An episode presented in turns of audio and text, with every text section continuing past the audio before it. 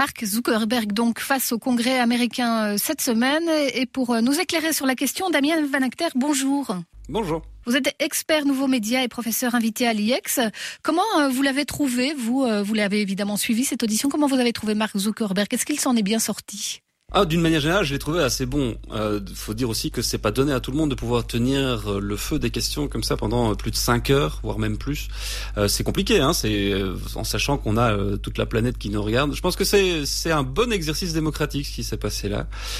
même si je crois, je suis assez convaincu que ça aurait dû avoir lieu il y a bien longtemps, parce que in fine, dans tout ce qu'il a pu raconter, toutes les réponses qu'il a pu apporter aux questions des sénateurs et, et, et des, des, représentants du peuple américain, on n'a pas pris grand chose de neuf euh, d'un point de vue strictement technique. À chaque fois qu'il pouvait botter en touche euh, et dire que son équipe allait revenir avec des informations plus précises, il l'a fait. Tout le monde ne comprend pas toujours de quoi il est question quand on parle de données personnelles. À quoi ça correspond et qu'est-ce qu'on veut dire quand on dit qu'on a dérobé des données personnelles et qu'on a pu les utiliser pour favoriser une campagne électorale. Si vous deviez euh, l'expliquer très simplement, quand on parle de données personnelles, c'est effectivement des données qui nous concernent. Ça ne veut pas dire qu'elles sont privées. À partir du moment où on les met sur Internet, où on accepte puisque c'est quand même ça qui se passe. Hein. Quand on accepte d'utiliser un service comme Facebook, on accepte que des données personnelles soient rendues publiques sur un service qui va se servir justement de ces données-là pour euh, créer de, euh, de la richesse en donnant accès à des publicitaires. Les, Facebook ne vend pas ces données. Euh, Mark Zuckerberg l'a répété à l'envie tout au long de son audition. Euh, le jour où on vend quelque chose, on ne les a plus. Or, Facebook n'a aucun intérêt à vendre les données personnelles de ses utilisateurs, mais à donner accès à des données personnelles de ses utilisateurs pour que de la publicité politique, commerciale puisse se faire. Donc pour aiguiller l'annonceur au bon endroit face euh, aux utilisateurs euh, les plus intéressants pour cet annonceur, c'est ça? C'est exactement ça. En fait, c'est ce que le numérique permet depuis une vingtaine d'années maintenant, c'est de connaître de manière très précise par où les gens sont arrivés sur un site, par où ils sont partis, combien de temps ils y sont restés, qu'est-ce qu'on a bien pu faire en ligne. C'est ce traçage-là, il est inhérent même à l'ADN d'Internet. C'est sur base de ça qu'on peut en donner, comprendre comment les utilisateurs utilisent un service et donc l'améliorer. C'est le paradigme du numérique, il est là. Et c'est quelque chose qu'on fait un peu semblant de découvrir aujourd'hui, alors que ça existe depuis toujours.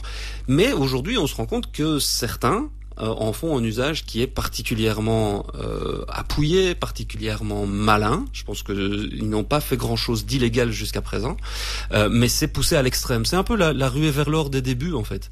Quand on, quand on a découvert les premiers filons d'or, certains se sont gavés.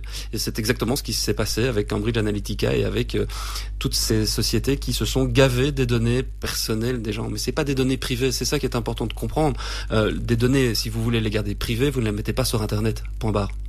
Damien Van Acter, par exemple, pour prendre un exemple très concret, euh, c'est vrai que ça peut arriver à, pas mal de gens qui nous écoutent. On va euh, rechercher un hôtel parce qu'on part en week-end, et puis euh, dans les minutes qui suivent, effectivement, on nous suggère des hôtels sur Facebook, des publicités apparaissent. Donc c'est un, peu ça, ces données personnelles, c'est-à-dire qu'on a tracé ce qu'on a recherché, et puis on, du coup, on nous repropose tout de suite ce qu'on cherche.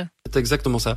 Euh, si on prend une analogie avec les, les médias euh, comme la télévision par exemple, qui fonctionnait encore jusqu'à peu, euh, jusqu'au moment où il n'y avait pas encore toutes les boxes hein, qui étaient connectées euh, à Internet pour nous servir des, des euh, nos chaînes de télévision. Avant, entre la météo et le JT, on avait 10, 12, 15 publicités qui tapaient très très large en fait pour essayer de toucher le plus grand nombre de personnes. On avait aussi bien de la lessive, des bagnoles, de la bouffe, etc., etc. Aujourd'hui, avec Internet, on peut comprendre de manière très précise ce que les gens peuvent avoir envie de voir. Ça ne veut pas dire qu'ils ont envie d'acheter, mais ça veut ils ont plus envie de voir. Euh, parce qu'on savait très bien qu'il y avait une perdition dans l'argent dépensé dans les publicités. Pour essayer de toucher le plus grand nombre, le risque c'était de ne toucher en fait personne. Avec Internet, c'est différent. Si effectivement vous allez sur le site d'un vendeur de chaussures ou un vendeur de voitures ou de voyages, que vous vous montrez intéressé puisque vous cliquez pour sélectionner par exemple les dates d'un voyage ou le nombre de personnes qui vont voyager avec vous, que vous n'allez pas au bout du processus, au bout de l'achat.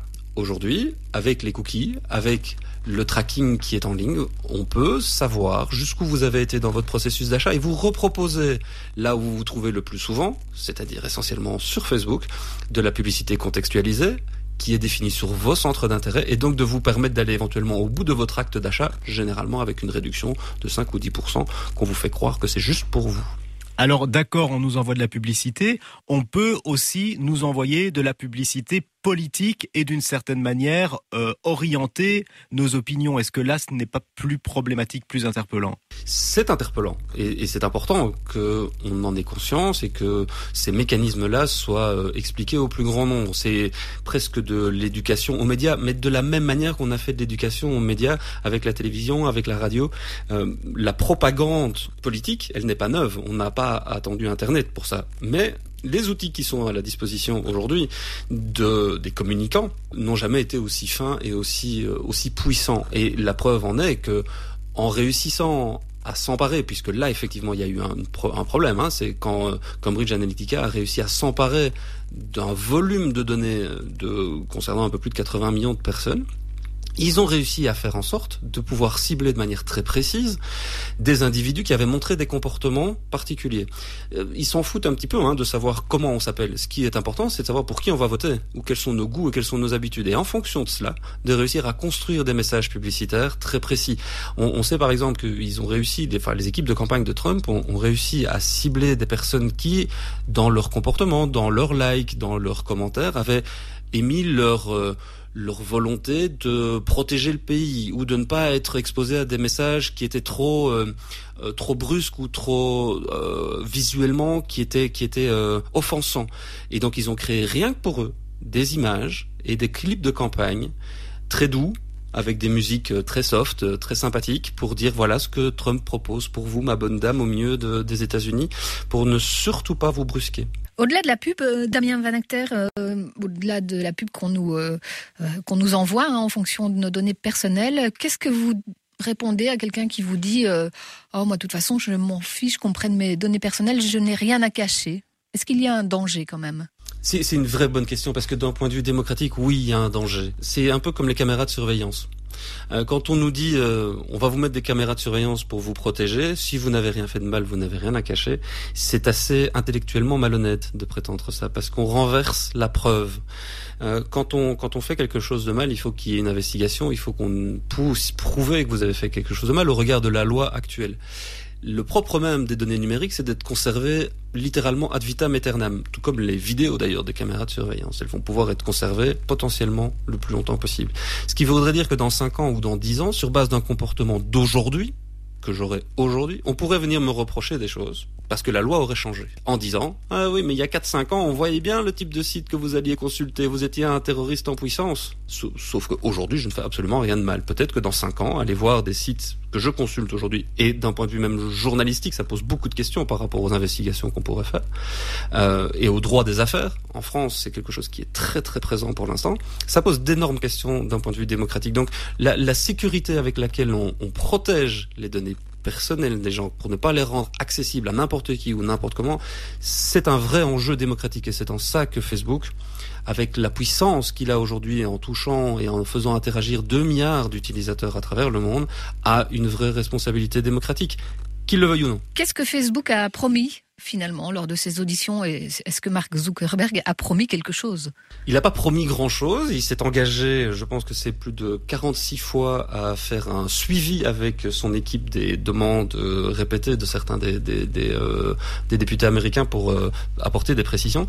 Il s'est pas engagé à grand-chose il y a quand même un truc qui est, qui est intéressant à, à, relever dans tout, dans tout ça, c'est que la loi européenne, la directive européenne sur la protection des données euh, personnelles, donc la RGPD qui, qui entre en vigueur au mois de mai, le 25 mai de cette année-ci, a été citée plusieurs fois comme un exemple à suivre. Et c'est suffisamment rare pour être souligné euh, que des Américains trouvent que ce qu'on fait en Europe est plutôt pas mal, c'est euh, intéressant parce que cette, cette loi au niveau européen va, va forcer toutes les entreprises, toutes les plateformes, toutes les institutions à avoir des règles en matière de privacy qui vont être beaucoup plus strictes et beaucoup plus encadrées, avec un droit de rétractation de la part des utilisateurs, un droit de savoir exactement où sont stockées nos données, de pouvoir les modifier, de pouvoir les supprimer, de les rendre interopérables.